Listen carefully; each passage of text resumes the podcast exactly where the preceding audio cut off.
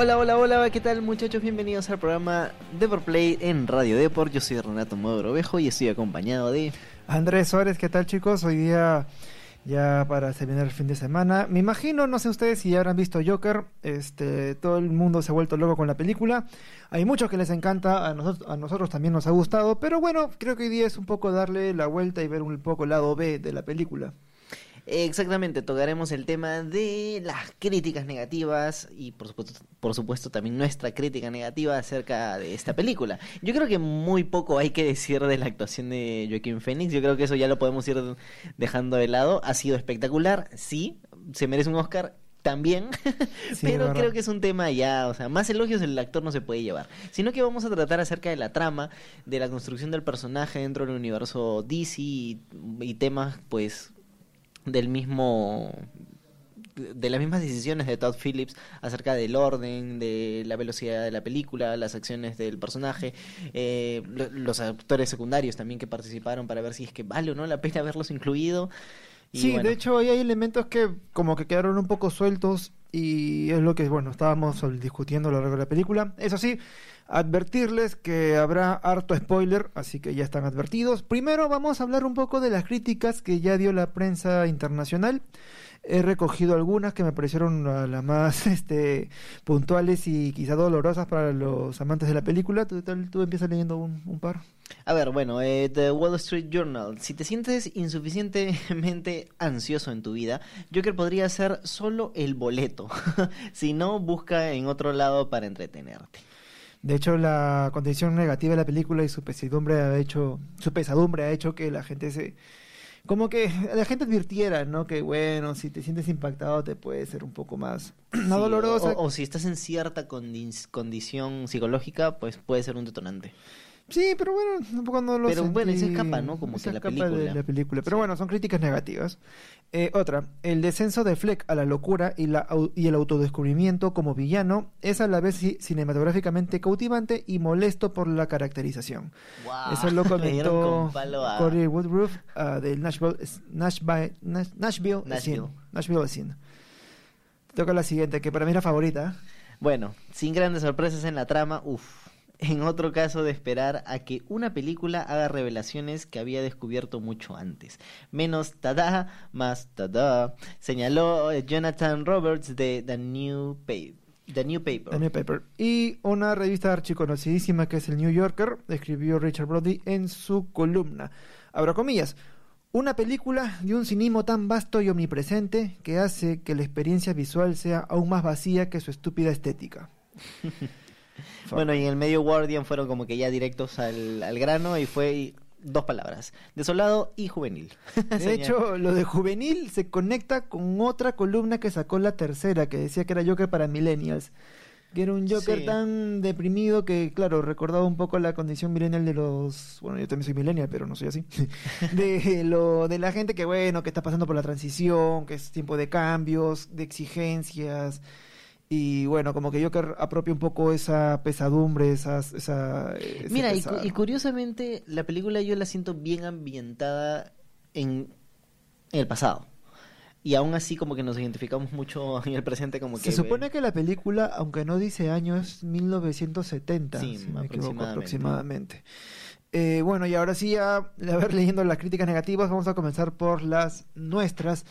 en primer lugar, bueno, yo arranco una, tú me, puedes rebatir o no. Es el detonante de la película. Entiendo que cuando empieza la película este, hay cierto conflicto social que de hecho está estandarizado, porque se escucha en las noticias de la radio que la gente se queja, que de hecho no hay movimiento, no, no hay acción violenta entre las clases sociales, que es lo que al final se genera cuando Joker asesina a los tres chicos del tren y este y bueno, y sale Thomas Wayne diciendo que bueno, la gente que reclama justicia así son unos payasos. Y ahí como que se genera todo el detonante.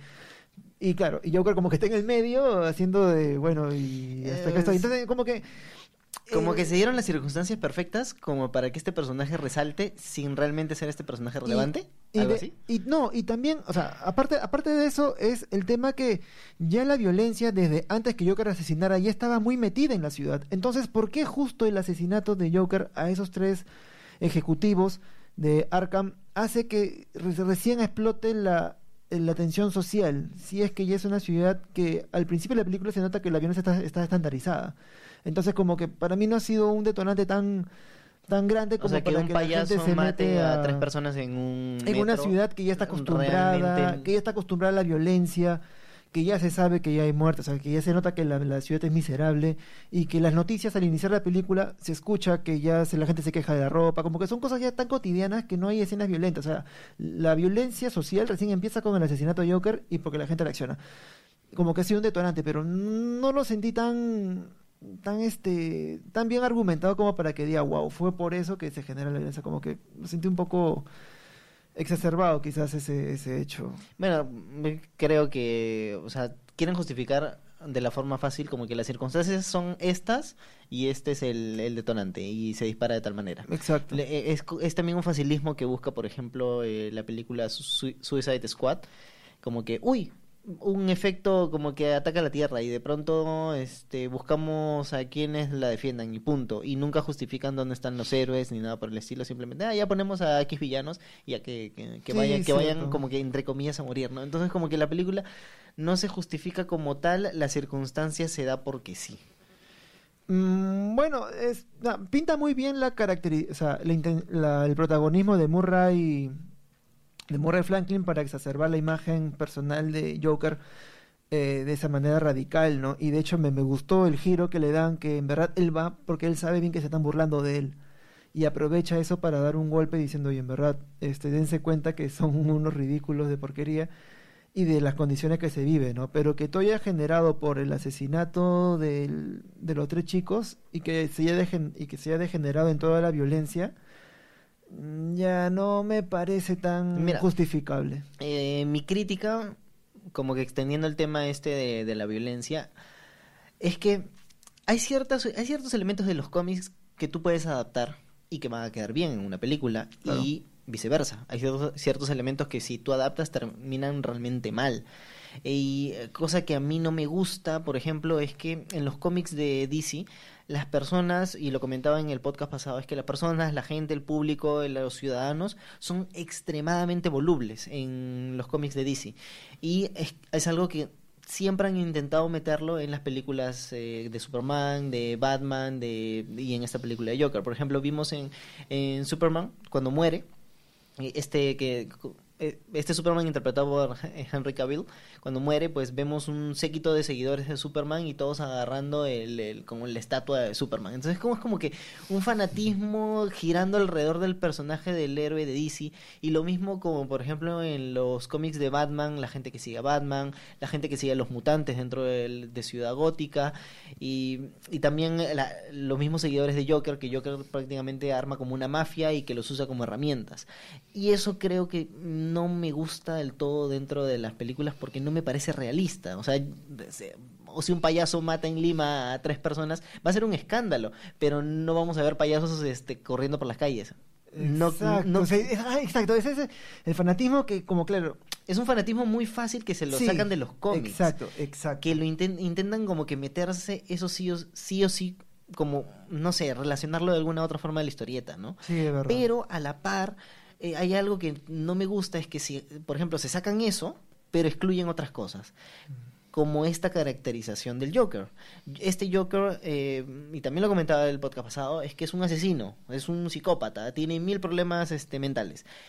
Y el Joker de los cómics es completamente diferente. Entonces hay una ruptura entre lo que es cine y lo que es cómics que no sé, no, no sé si debería, por ejemplo, el Joker regresar a ser el mafioso que maneja ametralladoras, granadas y que arma planes intrincados como para poner en jaque a Batman, o que se convierte en un psicópata asesino y que nadie puede atrapar porque se escapa y es un desalmado. Claro. Porque, no sé, me imagino, pena de muerte para este Joker que, que, está desnutrido, que realmente no, no sabe manejar un arma ni una granada ni nada, o sea, al toque, ¿no? La policía lo agarra, lo chapa y, y lo, enmarroca en tres segundos a este Joker.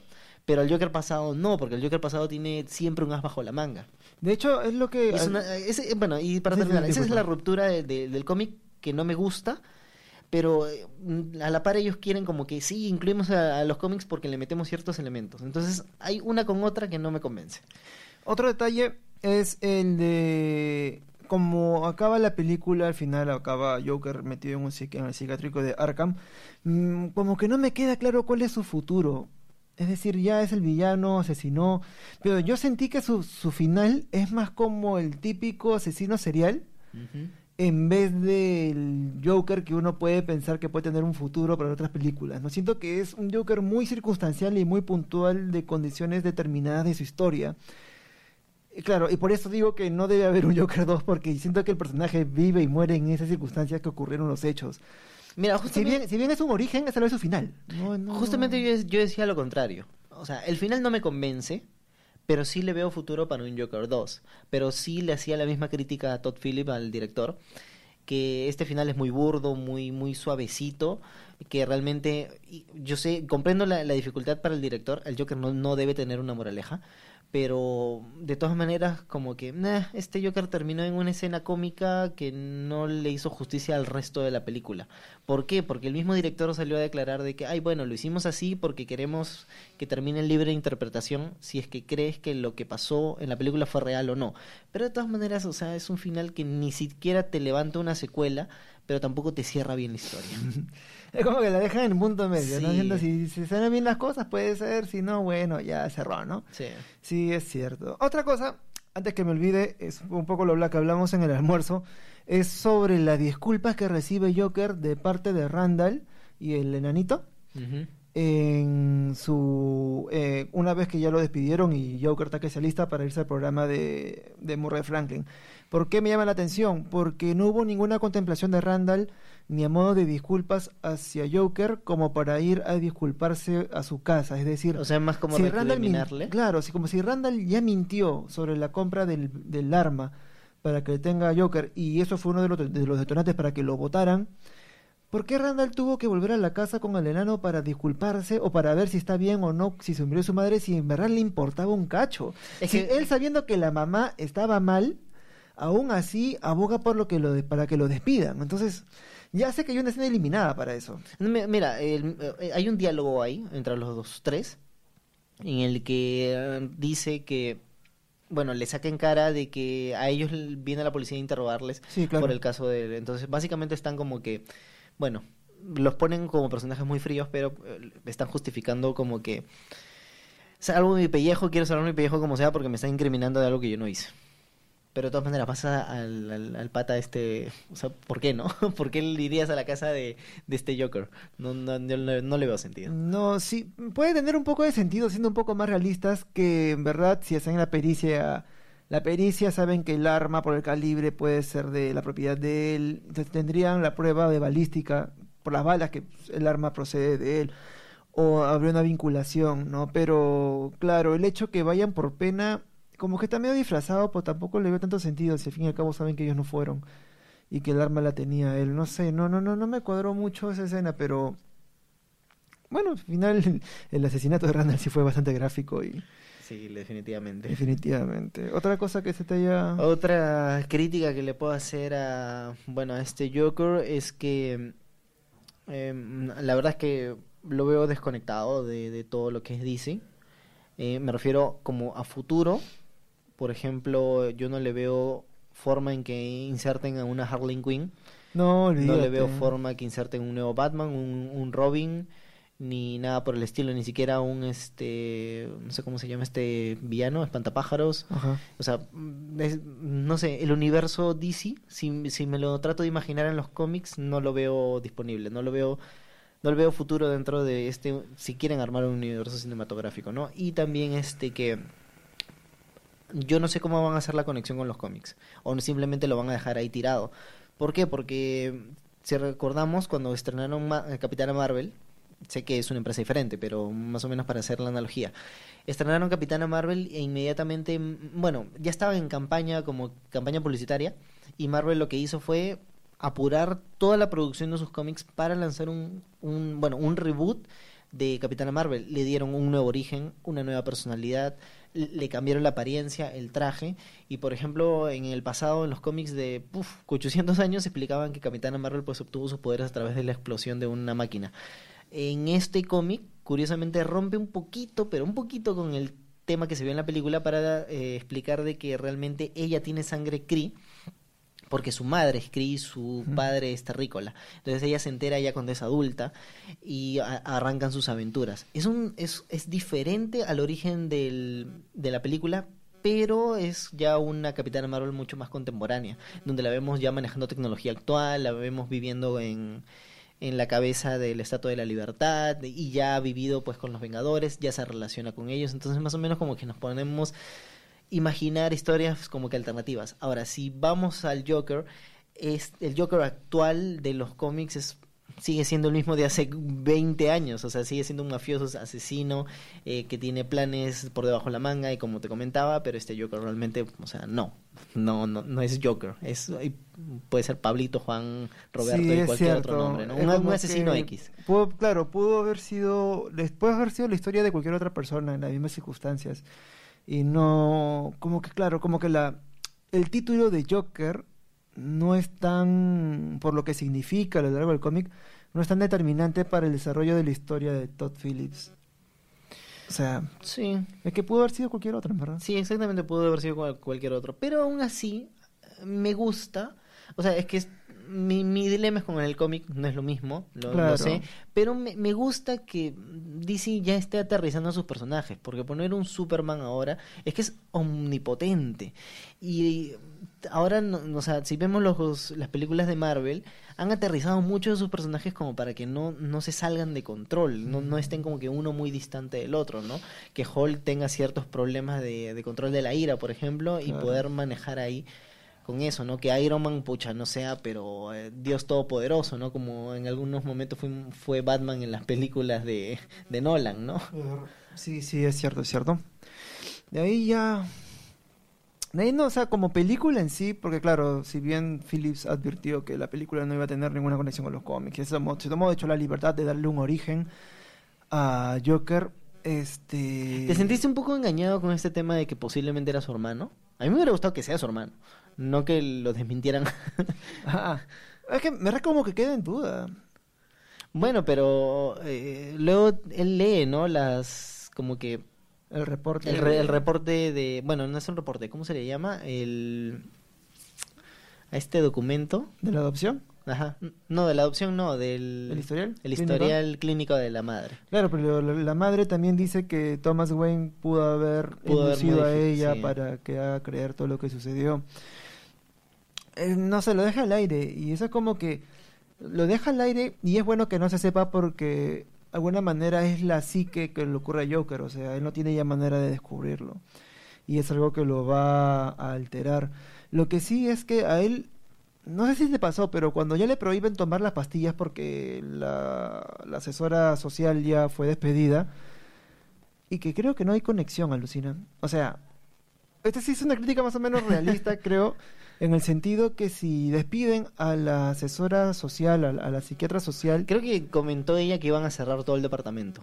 Ya, pero la medicina para él no tenía por qué haberse detenido. Si es que es o sea, realmente, realmente hubieran cambiado como que de locación y hubieran dado como que, por ejemplo, no, yo me imagino, no más restricciones o una cola más larga, pero ya no en este, no que te eliminen ya no en esta asistente social, sino que se vaya, por ejemplo, al, yo qué sé, mandarlo más lejos, ¿no? Al hospital psiquiátrico de Ar psiquiátrico, este, psiquiátrico, psiquiátrico de Arkham. Ahora, pero ¿tú has sentido el efecto de que no tome la pastilla?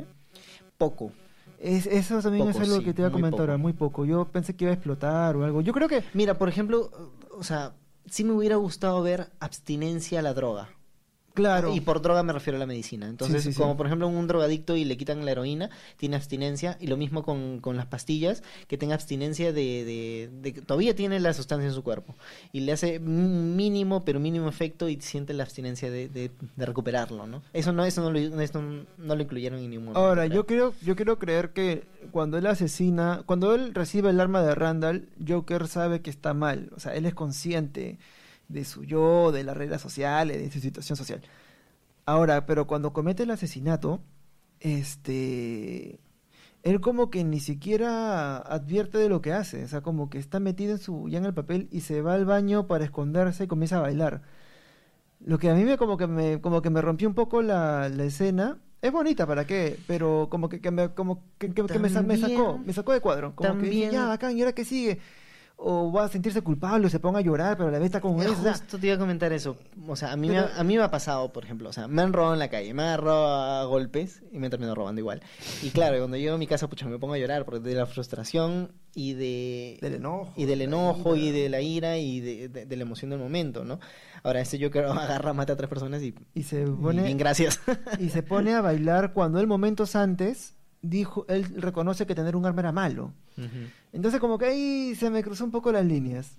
O sea, como que no tiene mucho remordimiento este Joker. No tiene remordimiento, mostrando él antes que era consciente de su situación, que él no recibió el arma por, su condición psicológica. Y desde ese entonces hasta el momento que ocurre el asesinato no, no pasa mucho tiempo, de hecho. No. Y tampoco se le denotan los síntomas de, la, de que ya perdió el uso de la ración de abstinencia de, por las pastillas.